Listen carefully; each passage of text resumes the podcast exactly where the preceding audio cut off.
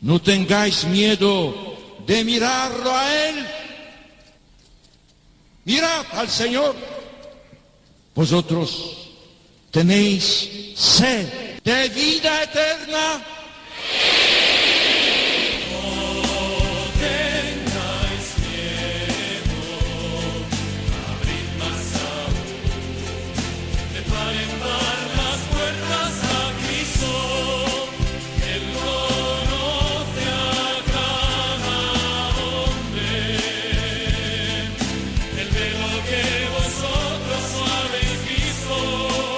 Comienza No tengáis miedo con el padre Juan Francisco Pacheco.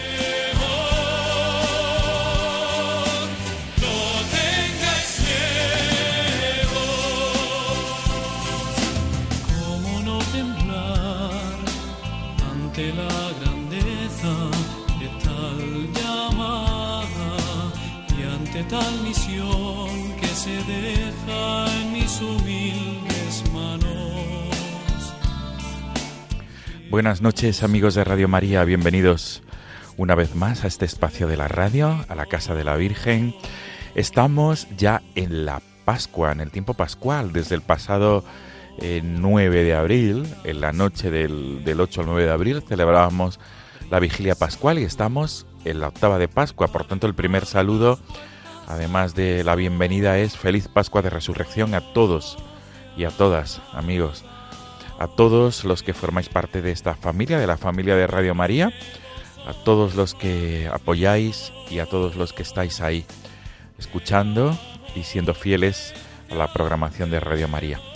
Amigos, en esta mm, octava de Pascua vamos a abordar un tema, mm, eh, un tema sobre el seguimiento a Jesucristo y concretamente vamos a hablar con una persona que vive en España, en la ciudad de Guadalajara, ella es Yasmín Oré, es una mujer que es mm, de origen peruano, ya está, eh, lleva ya varios años viviendo en España, bastantes años, y ella nos va a relatar su experiencia, de mm, su experiencia desde la infancia, juventud, durante el tiempo que formó parte del movimiento religioso de los mormones.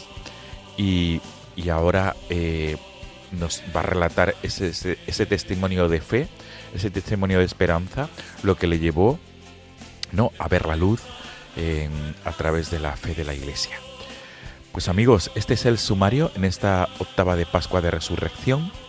Este es el sumario de nuestro programa, que siempre es un testimonio, lo que siempre traemos a colación, testimonios de fe y esperanza en Cristo resucitado, especialmente en esta octava de Pascua de Resurrección. Gracias por ser fieles. Comenzamos.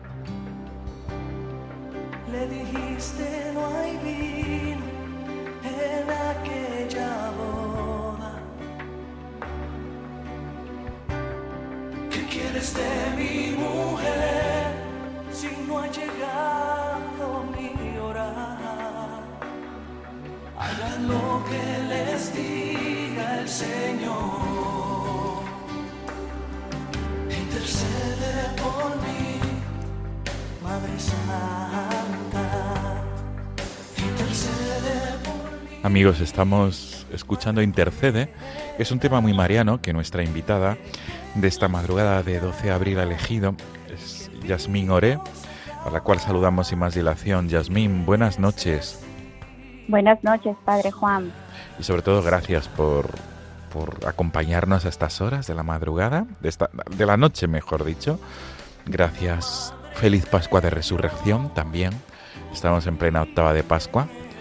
Y, y también mm, gracias porque eres una de las oyentes de nuestro programa, por esa fidelidad. Yasmín Sí. Oré, eres esposa natural de Perú, vives en Guadalajara, eh, has, ejercido como, has ejercido como profesora, como docente de religión católica y, y actualmente estás estudiando en la Universidad Eclesiástica de San Damaso en Madrid, estás, sigues estudiando teología. Nos vas a contar tu experiencia de vida, que es muy profunda, pero antes de ello, como siempre hacemos en el programa, es preguntar la razón por la cual has elegido este tema musical, Intercede, que es un tema muy mariano. ¿Por qué, Yasmín?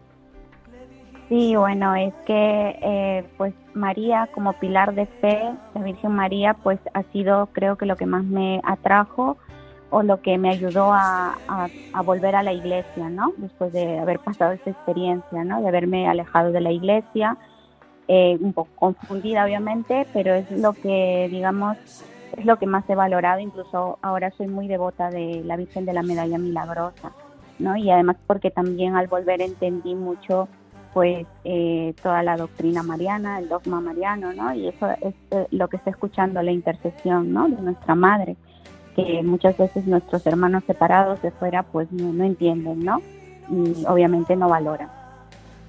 Qué bueno. Yasmín, pues vamos a subir el volumen, vamos a disfrutar de ese tema que tú nos aconsejas, que tanto te ayuda, que se intercede, que es un canto mariano por excelencia. Mis heridas también, mi dolor, para que me sane. Dile que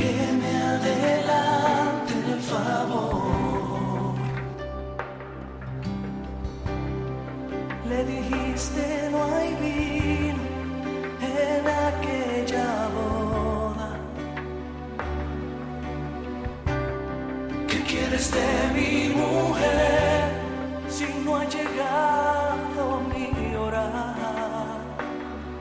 Hagan lo que les diga el Señor.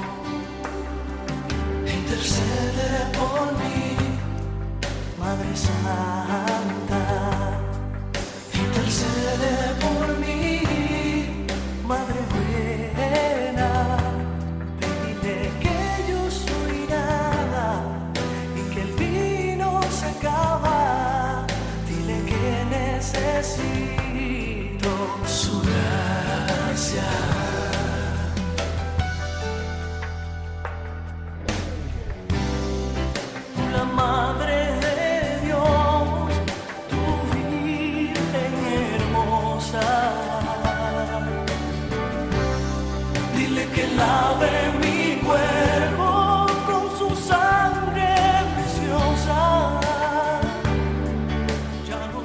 Yasmín es un tema mariano, por supuesto, y un tema también en el cual se ensalza la intercesión de nuestra madre, ¿no? Como intercesora, como medianera.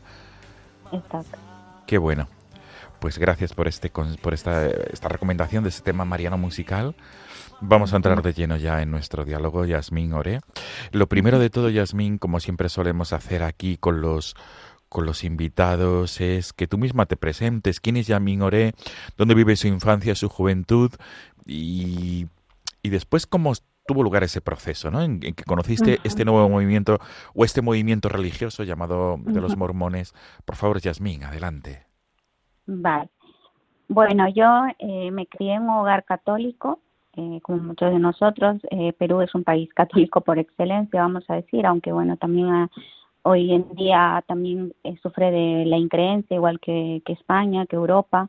Y bueno, pero también es cierto que pues también hay la presencia de, de muchos muchas creencias, ¿no? Entre ellos pues cristianos, cristianos evangélicos y también estos estos movimientos, ¿no? Que quizás son un poco más más alejados. Pero bueno, en mi caso, mi familia fue católica, eh, bien, bien católica, ¿no? Porque, bueno, mis padres eh, tenían ahí algunos problemillas que regularizar, que justamente en mi, en, cuando, en mi etapa de conversión también ellos regularizan y, vuelven también a la iglesia, pero eso sí, eran muy disciplinados con nosotros, con sus hijos, que no perdieran la fe, ¿no? La, la fe católica, inculcado por mis abuelos, y pues de alguna manera pues sí querían que nosotros cumpliéramos los sacramentos en un hermano, ¿vale? En, en este caso los dos cumplimos pues con los sacramentos y íbamos también a misa todos los domingos. Mis padres pues no, no comulgaban, pero siempre nos, nos acompañaban y siempre pues estaban al día con esas cosas, ¿no? Eh, eso es eh, cuando, digamos, eh, de pequeña, eh, cuando es que conozco un poco más el tema de la fe o como, como tengo un poco más eh, esta experiencia con el Señor, eh, yo creo que eh, lo remonto a mi etapa universi perdón, a mi etapa de secundaria, ¿no? ¿Por qué? Porque entró a un colegio ya religioso, eh, muy mariano, el colegio se llama Presentación de María, eh, bueno, aquí en España creo que hay algún par de colegios por ahí, por País Vasco, por allí, y eh, pues las, las hermanas, eh, las monjitas, pues me dieron una, una formación bastante mariana eh, en el tema de, de los valores, las virtudes también de nuestra madre, ¿no? Y pues allí eh, también tuve como un poco, un, un poco de, vamos a decir, experiencia misionera o experiencia pastoral con ellas, ¿no? eh, se despertó bastante mi inquietud, mi, mi interés por ello, eh, con, con, mis compañeros y todos, con mis compañeras, porque era un colegio eh, femenino. Pero eh, bueno, todo iba muy bonito en el, en el colegio, viví esa, esa etapa muy bien, digamos, de mucho catolicismo, pero esto cambia, da un vuelco cuando eh, pues llego a la etapa universitaria, ¿no? Eh, pues entré una, en una universidad privada, eh, no tenía nada que ver con la iglesia, no, no se hablaba ahí nada de temas de fe, nada de ello. Eh, pero bueno, eh, yo era respetuosa, eso sí, de, de todas las personas que, que, que estudiaban, eh, tenía buenas amistades, eso sí, pero también es cierto que cuando has sido criado, vamos a, o has tenido una formación, en este caso yo que, que ni bien terminé la secundaria, fui a la universidad, y pues recordaba toda la, esa formación que había recibido, sobre todo en el tema de las virtudes, pues ahí es donde me di cuenta pues ese choque, ¿no? Con, sobre todo con las costumbres del mundo, ¿no? De los jóvenes que, bueno, ya te empiezan a invitar a fiestas, estas cosas, ¿no? Y, y pues obviamente yo no quería como mezclarme en, ese mundo, ¿no? Lo tenía siempre bien claro, ¿no? Quizás sufría mucho, al principio estaba dudando, pero me daba cuenta directamente que eso no me iba a llenar y que me iba a llevar por malos caminos. Entonces, en ese tiempo yo estaba, yo terminé la, la secundaria muy jovencita porque ya no estudiamos bachillerato, terminamos hasta cinco años de secundaria y nos vamos directamente a la universidad, ¿no? Si tenemos esa, esa oportunidad. Entonces, eh, yo me encontraba en el tercer año de la universidad, estudiaba Derecho, eh, más o menos tenía 19 años, algo así, 18, 19 años, eh, empiezo a frecuentar a una amiga de este mismo colegio, porque aún, te, aún conservaba amigas de, mi colegio, ¿no? Fuimos, éramos muy unidas y esta amiga, eh, pues al terminar el colegio, decide volverse mormona, hacerse mormona, justamente había viajado a Japón a, vivir con su madre y ahí unos misioneros pues le empezaron a dar charlas y pues decide bautizarse, ¿no? Entonces ella, eh, tras unos años allí, no decide regresar a Perú porque no se acostumbraba al ritmo de vida de allí y pues ahí es donde nos volvimos a encontrar, ¿no? Y ella ya llevaba esta fe. Eh, pero también digamos que había tenido un poco un alejamiento de ello y me dijo pues que, que ella quería volver otra vez a practicar en, Perú esta, esta fe, ¿no? Y mm, en ese tiempo eh, pues yo también, no sé, por alguna razón, aunque iba a la misa, eh, no había buscado muy a profundidad grupos juveniles, ¿no? Dentro de mi parroquia y yo pensando que solamente era el coro, ¿no? O sea, ir al coro a cantar y, pues obviamente en un grupo de coro es raro que, que alguien reciba formación espiritual o moral o estas cosas, ¿no? Entonces, eh, pues no seguí indagando, no seguí buscando y eh, pues acepté la invitación de, de mi amiga, ¿no? Ella me dijo, pues voy a volver a, a, frecuentar a los mormones y pues te, te, invito a que vayas conmigo. Aunque yo había estado en un colegio católico, quizá por haber sido jovencita o ello, no, no había entendido quizá mucho estas cosas, ¿no? Sí sabía que, que, que pues a, que tenemos que creer en Cristo, en, la Virgen, estas cosas, pero más que todo yo creo que volcaba mi formación espiritual al tema de las virtudes, ¿no? O sea que si en, en una iglesia te daban pues el tema de virtudes, obviamente eh, pues estaba bien, ¿no? O sea, obviamente si, si, te enseñaban cosas malas no no te no podías ir a, a un lugar así. Entonces, eh, obviamente tampoco tenía muy claro esa, eh, los dogmas o en general las doctrinas que se nos daban. Entonces, eh, pues cuando me empezaron a confundir, a dar las charlas, eh, pues no, no puse ninguna objeción, ¿no? Me parecieron obviamente nuevo, eh, me pareció nueva, obviamente todo nuevo, todo lo que me iban enseñando, porque ellos, digamos, antes de bautizarte, eh, te dan pues muchas charlas, ¿no? Te, visitan en casa, parecido a los testigos de Jehová, eh, y empieza pues un adoctrinamiento, ¿no? Eh, y obviamente pues ya todo lo que tú has aprendido, en este caso yo en el, más que todo en el colegio, pues obviamente lo tenía que ir dejando, ¿no? La veneración pues a nuestra madre, a, eh, los santos, eh, pues obviamente todas esas cosas cambian, ¿no? Y pues ellos te van enseñando pues sus nuevas doctrinas, en este caso pues ellos creen en un profeta llamado José Smith, quien dicen que restauró la iglesia, en este caso de ellos, eh, y pues eh, y tienen también otros libros con revelaciones ya propiamente pues de, de sus líderes no entonces eh, pues yo empecé a recibir esto y como había visto un ambiente realmente vamos a decir en, en el aspecto social bastante enriquecedor no porque mm, a diferencia bueno quizá también parecido a algunas creencias protestantes pues te, te llenan en, en, muchos aspectos de tu vida, no solamente la parte, vamos a decir, espiritual, sino también, sobre todo, social, ¿no? Y pues los mormones son eh, muy dados a ello, ¿no? Eh, siempre pues cuentan con, con muchas reuniones o, hacen obras de teatro, eh, fiestas incluso, ¿no? Fiestas sanas dentro de sus locales, de sus capillas. Entonces todo eso obviamente a mí me tenía muy, muy atraída, ¿no? Y, muy impresionada eso ese cambio no con respecto a la parroquia que solamente ir a misa bueno y alguna cosilla por ahí. Entonces pues yo creo que también por la edad que, me encontraba yo creo que me dejé llevar también por esa parte un poco superficial un, par, un poco externa no sin valorar obviamente pues la lo que lo que es la, la doctrina no entonces cuando ya recibo todas estas charlas yo acepto bautizarme eso sí, mi familia no quiso aceptar, ellos pues se consideraban de todas maneras católicos, eh, nunca les convenció eso, pero siempre respetaron y digamos yo vivía en un ambiente también un poco de respeto, ellos hacia mí y yo hacia ellos, ¿no? Con, con sus creencias. Eh, luego de unos años, ya más o menos, ya, ya me remonto a un poco, yo me había acostumbrado mucho a, digamos, a, a, las nuevas cosas que me iban enseñando, también me daban como una especie de, vamos a decir, cargos, obviamente eh, como la Iglesia Católica le llamaríamos apostolados, ¿no? Eh, también para, para así estar un poquito más, más pendiente de, del grupo, vamos a decir, ¿no? Eh, estar, tener más pertenencia sobre todo con ellos, ¿no? Entonces yo cumplía con todo lo que me, pues me, me, me decían, eh, leía también todos los libros que, me recomendaban.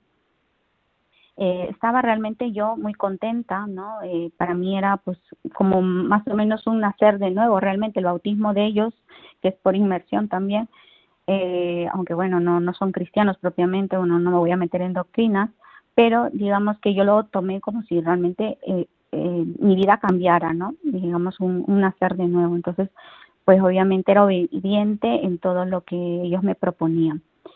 Más, pasa, un, como digo, ya más de dos años yo cumpliendo todo eso, pero aún, aunque yo cumplía con todo lo que me decían, eh, había hecho también ya muchas amistades, también estaba saliendo con, con una persona de este grupo, eh, realmente seguía alguna inquietud dentro de mí, había como un hambre todavía doctrinal también, ¿no? Porque aunque sentía que me estaban llenando todo lo que me enseñaba, eh, no sé, eh, corrió por mi cabeza la idea de, de, llegar a ser algo más, ¿no? Que una simple miembro, en este caso, pues una misionera.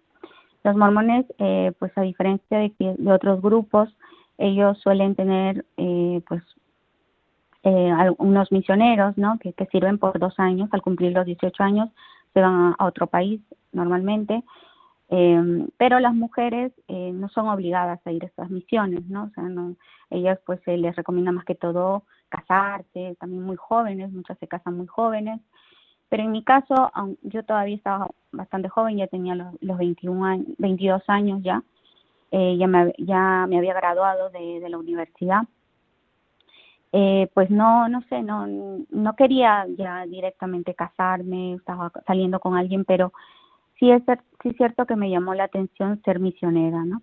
Entonces, eh, al, cuando ya eh, pues tengo esa decisión, vamos a decir como una vocación o algo así de, de querer, eh, pues ello, eh, lo comunico a mis líderes y ellos pues aceptan gustosos, ¿no? De, de que yo sirva, ¿no? Eh, pues a donde ellos me manden, ¿no?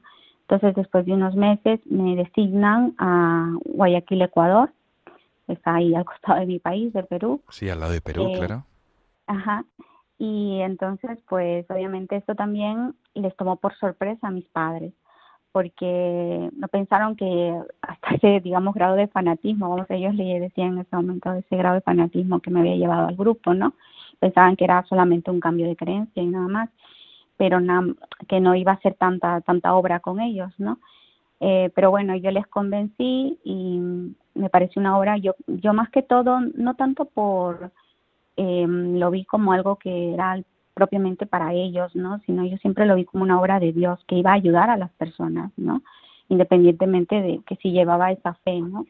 Entonces, me enviaron, primero me fui a Colombia, me, me dieron una capacitación allí, un mes, estuvimos como medio encerrados, más que no, casi no, no salíamos, salvo a, sus templos alguna vez, y pues ahí sí nos daban una capacitación más fuerte, algo parecido un poco a, a un seminario, ¿no? Algo, algo así, pero es muy, muy, muy resumido, ¿no? Y pues recibíamos muchas clases también. Y hasta ahí yo estaba convencida, ¿no? Ya estoy hablando, ya, ya había llegado a los tres años allí. Eh, estaba muy convencida y pues ya cuando me envían a Guayaquil es donde empiezan a, surgir pues unas experiencias que yo pienso el Señor las puso para, para que me diera cuenta de, la verdad, ¿no? Entonces es en el trabajo, en el trabajo misional, que el, en el toque de puertas, el caminar todos los días en las calles, eh, es que encontrábamos personas de diversas creencias. Entre ellas, pues, eh, encontramos a una señora católica, aunque bueno, ella, Sí, ella era, sí, sí. Yasmín, si no te importa, mm, que vas muy bien, nos estás relatando todo, pero a mí me gustaría hacer una pausa, un poco, porque, Vale, vale. porque digamos. Eh, sí, no, no, no, y está muy bien porque nos has hecho ese, ese gran compendio de tu vida y nos quedamos ahora justo en el momento en el que tú decides darlo casi todo o todo por esa por el, por, por el grupo de los mormones y, y ahí en, es- en ese trabajo que hacías ahí es cuando de- hay un punto de inflexión, ¿verdad? En ese punto de Exacto. inflexión. Pues si te parece bien hacemos una pausa, vamos a escuchar Aquí está el Cordero, que es un tema que también te gusta y te interpela. ¿Por qué, Yasmín? ¿Por qué este tema? porque también ahí eh, empecé a valorar no lo que lo que está en la misa sea el cambio de fe que yo tuve yo antes iba a misa por tradición por cumplir por hacer caso a mis padres pero después de esa conversión que tuve y al conocer pues más más a profundidad eh, pues mm, pues me di cuenta quién estaba ahí en la Eucaristía no nuestro Señor. Y entonces por eso esa canción pues siempre esa canción la empecé a escuchar meses después, cuando me la empecé a pasar algunas amistades católicas, y pues es muy fortalecedor, ¿no? Porque es una enseñanza que te dan, ¿no? A través de esta canción. Pues vamos a escucharla, hacemos una pausa y continuamos justo en ese momento de tu cambio en la vida.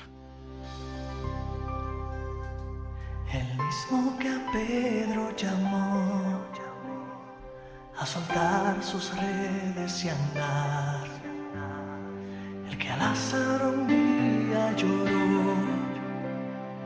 de la muerte lo hizo levantar.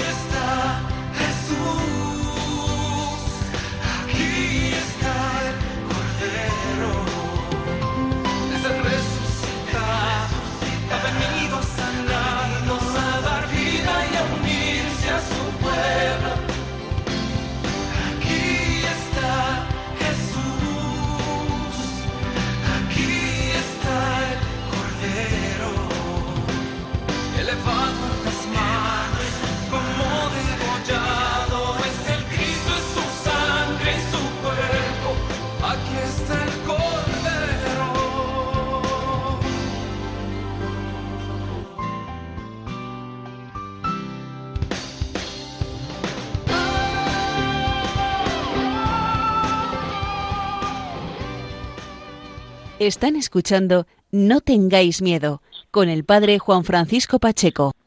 Yasmín, qué tema también en la Pascua, aquí está el Cordero, ¿verdad? Pues es un tema también mu- muy, muy, muy como anillo al dedo en este tiempo pascual, aquí está el Cordero. Decíamos que este tema te ayuda, ¿no? Por, por- porque te hace valorar el- lo que es el sacrificio de la Eucaristía, lo que, se, lo que supone que el- ahí está el Cordero de Dios, ¿verdad? El cuerpo de Cristo. Yasmín, nos habíamos quedado en ese, en ese relato, en el punto de inflexión en el que tú empiezas como una persona muy activa en, en la en la en el mm, movimiento religioso de los mormones empiezas a visitar hogares y casas verdad en, en Guayaquil si no me equivoco verdad en Guayaquil. qué ocurre qué ocurre entonces Bueno, eh, se dieron realmente tres experiencias, les voy a contar así un poco por orden. Eh, la primera fue cuando fuimos a ver a la madre de un líder local que teníamos. eh, bueno, él tenía más o menos tenía un cargo más o menos parecido a lo de un sacerdote en una parroquia, le llamábamos obispo, y él nos invitaba mm, como dos veces a la semana a, a comer, ¿no? Entonces, eh, pues en esas visitas él nos dijo que la, la madre de él mm, era católica y que era la única de la familia que no había aceptado esa fe. Entonces, que como éramos misioneras, sobre todo mujeres, pues a ver si le podemos centrar un poco más con, con este tema y, y poder convertirla, ¿no?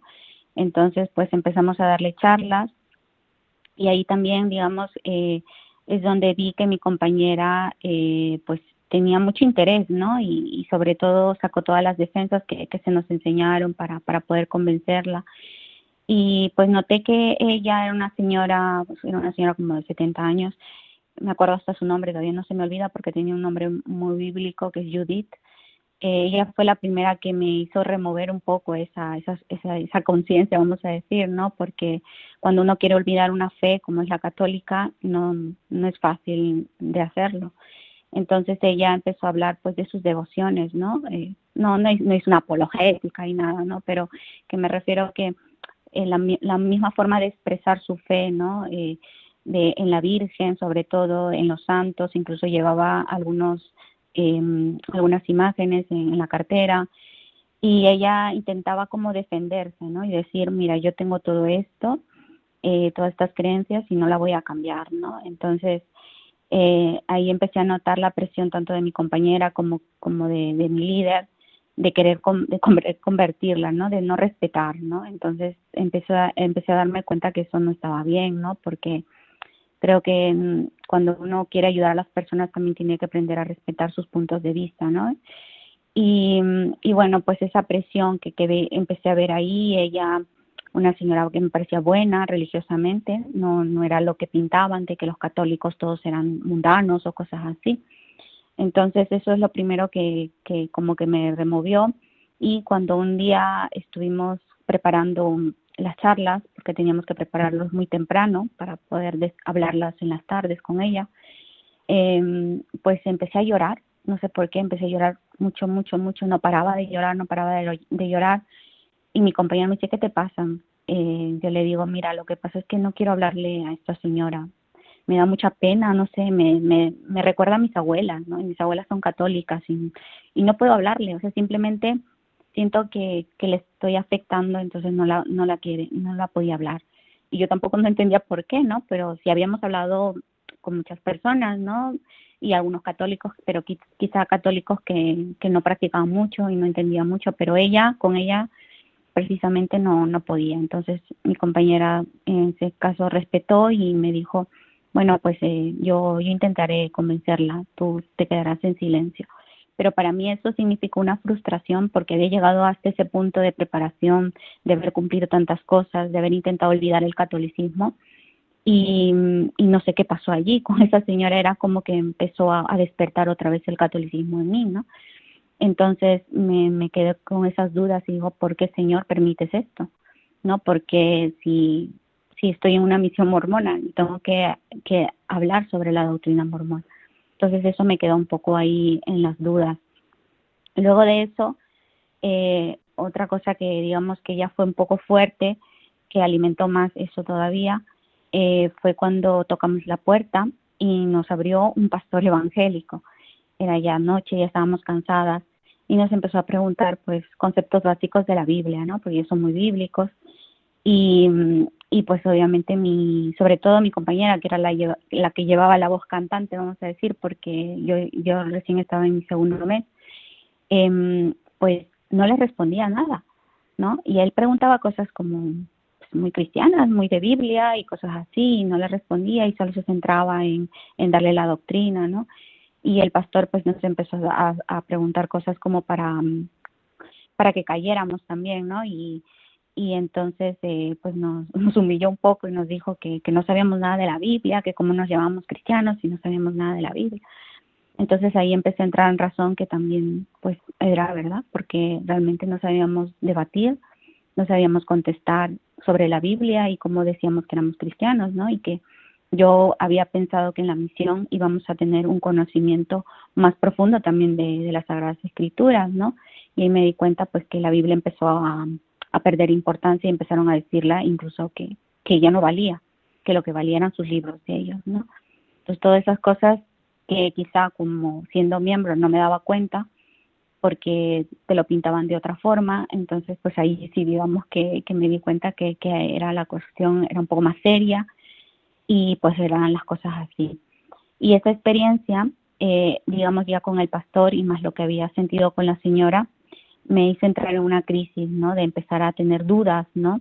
De empezar a darme cuenta que la misión no era lo que yo estaba esperando, o sea, yo esperaba pues tener respuestas, tener esa paz y esa apertura con las personas, pero es que estaba empezando a sentir que no podía contestar las cosas con coherencia, que empezaron, empezaban a entrar en contradicciones también en eso, ¿no? En esa supuesta misión o evangelización, vamos a decir. Entonces eh, le dije a mi compañera que yo me quería regresar a mi país porque me sentía muy confundida y no sabía si así iba a poder seguir uh, tocando, eh, perdón, intentando convencer a otras personas. Y mi compañera me dijo que era el demonio lo que me estaba, digamos, tentando, ¿no? Y entonces, como yo estoy en un colegio de monjas, yo tenía un conocimiento de que a veces se presentan tentaciones en este tipo de obras, ¿no? Obras misionales. Entonces yo pensé que el demonio era el que me estaba poniendo las dudas, ¿no? Me estaba haciendo confundirme. Y entonces pues tuve miedo de que realmente fuera el demonio y no fuera Dios el que me estaba intentando dar la luz. Entonces todavía seguí un, unas semanas más, ¿no? Eh, casi un mes incluso, intentando no pensar en esas experiencias, ¿no? Eh, intentaba ya, en este caso mi compañera ya tenía cuidado, intentábamos hablar con otro tipo de gente, quizás no tan católica, y ella se encargaba más y, y pues como pero de todas maneras sentía que la misión no, no era lo que lo que estaba esperando que, que era todo muy por cumplir y, y no, no estaba sintiéndolo ya como en un principio no entonces cuando es ya que que digamos que estalla todo esto no termina por por estallar eh, pues un día estábamos pasando por un parque y en el parque había una parroquia ya ya la habíamos pasado varias veces pero en el momento que yo pasa, que pasamos, como era de mediodía, empiezan a tocar las campanas de la parroquia. Y cuando tocaron las campanas, pues no sé, o sea, era como que otra vez vuelve todas esas dudas, todas esas crisis, ¿no? Obviamente también ya yo me había dado cuenta de ciertas cosas que, que, que iban diciendo también entre ellos como miembros, que quizás se, se habían callado, ¿no? Doctrinas un poco ocultas, algo así, que yo no me había dado cuenta.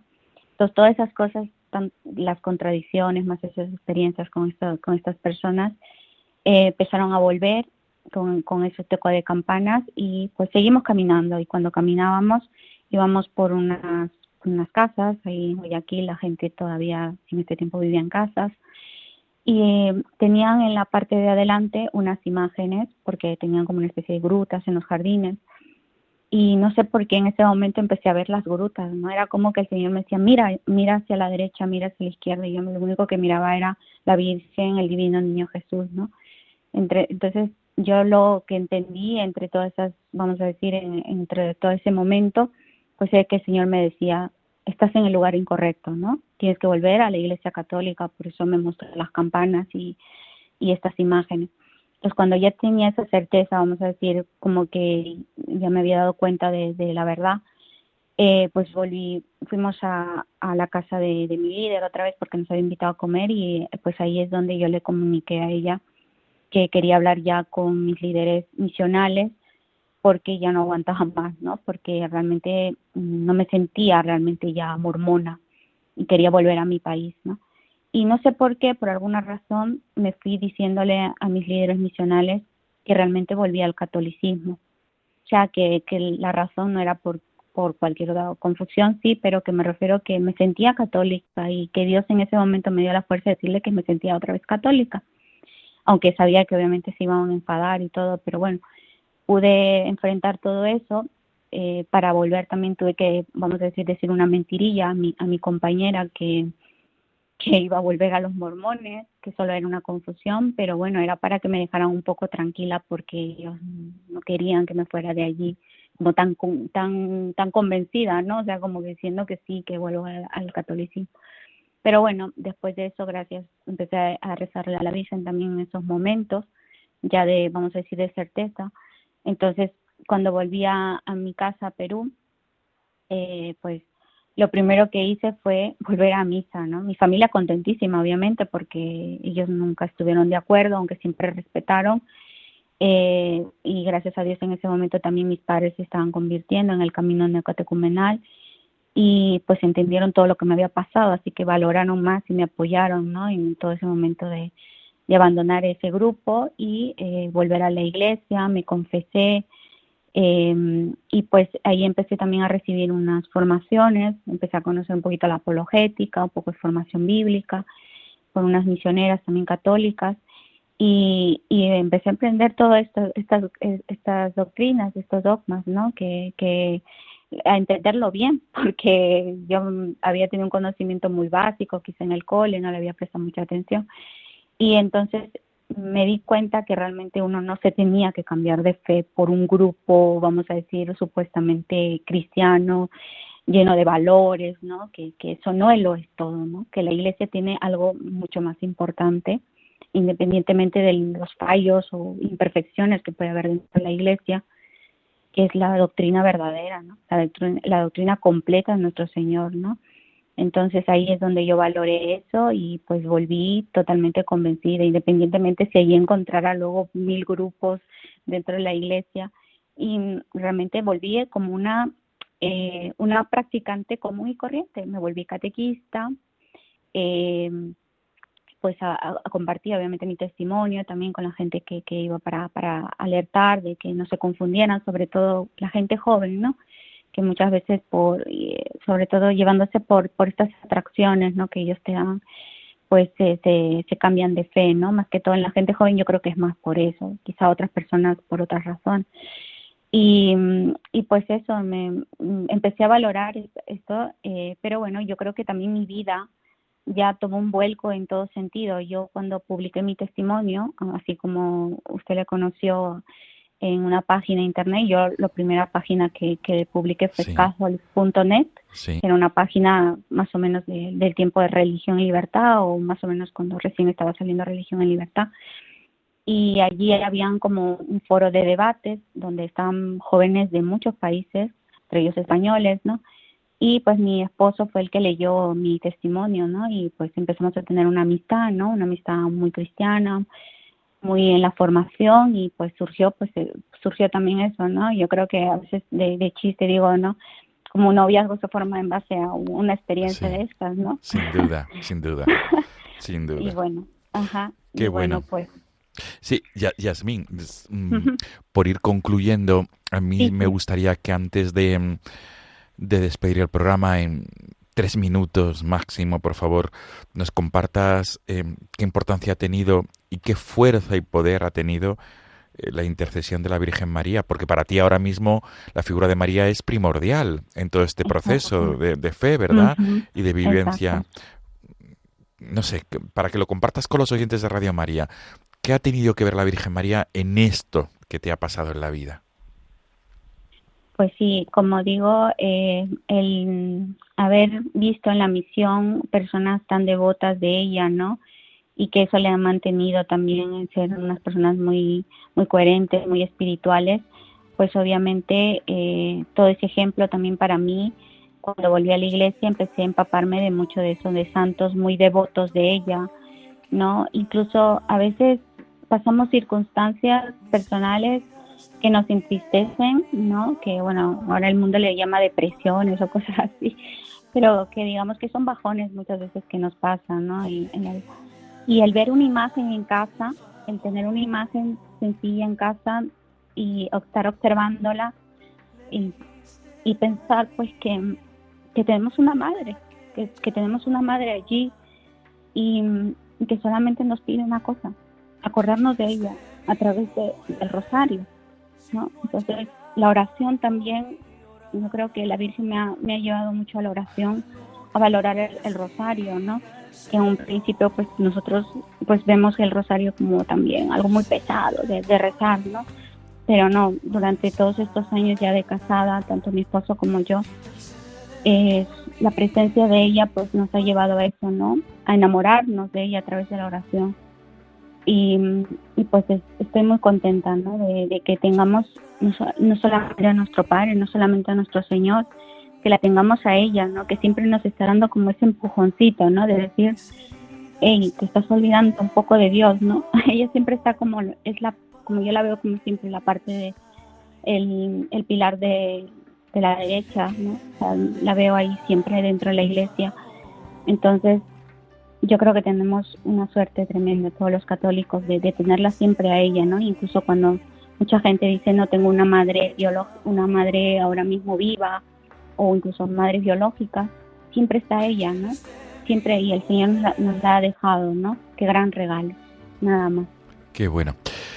Yasmín Oré, ha sido un placer muy grande poder conversar contigo en esta noche madrugada del 12 de abril, en plena octava de Pascua de Resurrección. Gracias por, este, gracias por tu testimonio de fe y de esperanza.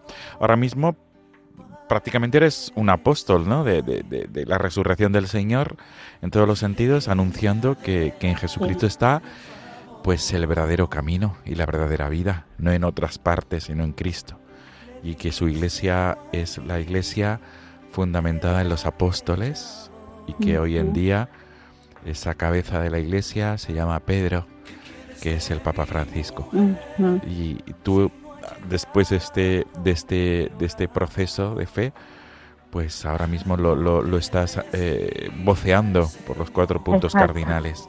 Ahora una misión ya de por vida ya, que es con, con los, los chicos, ¿no? Con los adolescentes, pues propagando más la fe con ellos a través de la docencia en religión. Qué bien. Pues Yasmín Oré, eh, de Guadalajara, aquí en España, eh, esposa y docente de la asignatura de religión católica y además eh, estudiante de teología en la Universidad Eclesiástica San Damaso de Madrid. Gracias por tu testimonio, gracias por este rato con nosotros. Nos quedamos con este amor tan profundo que tienes a María, nuestra Madre del Cielo. Y todo lo mejor, Yasmín, todo lo mejor. Que sigas, que sigas anunciando la verdad. Yasmín, gracias. Un abrazo, buenas noches. Buenas noches, adiós.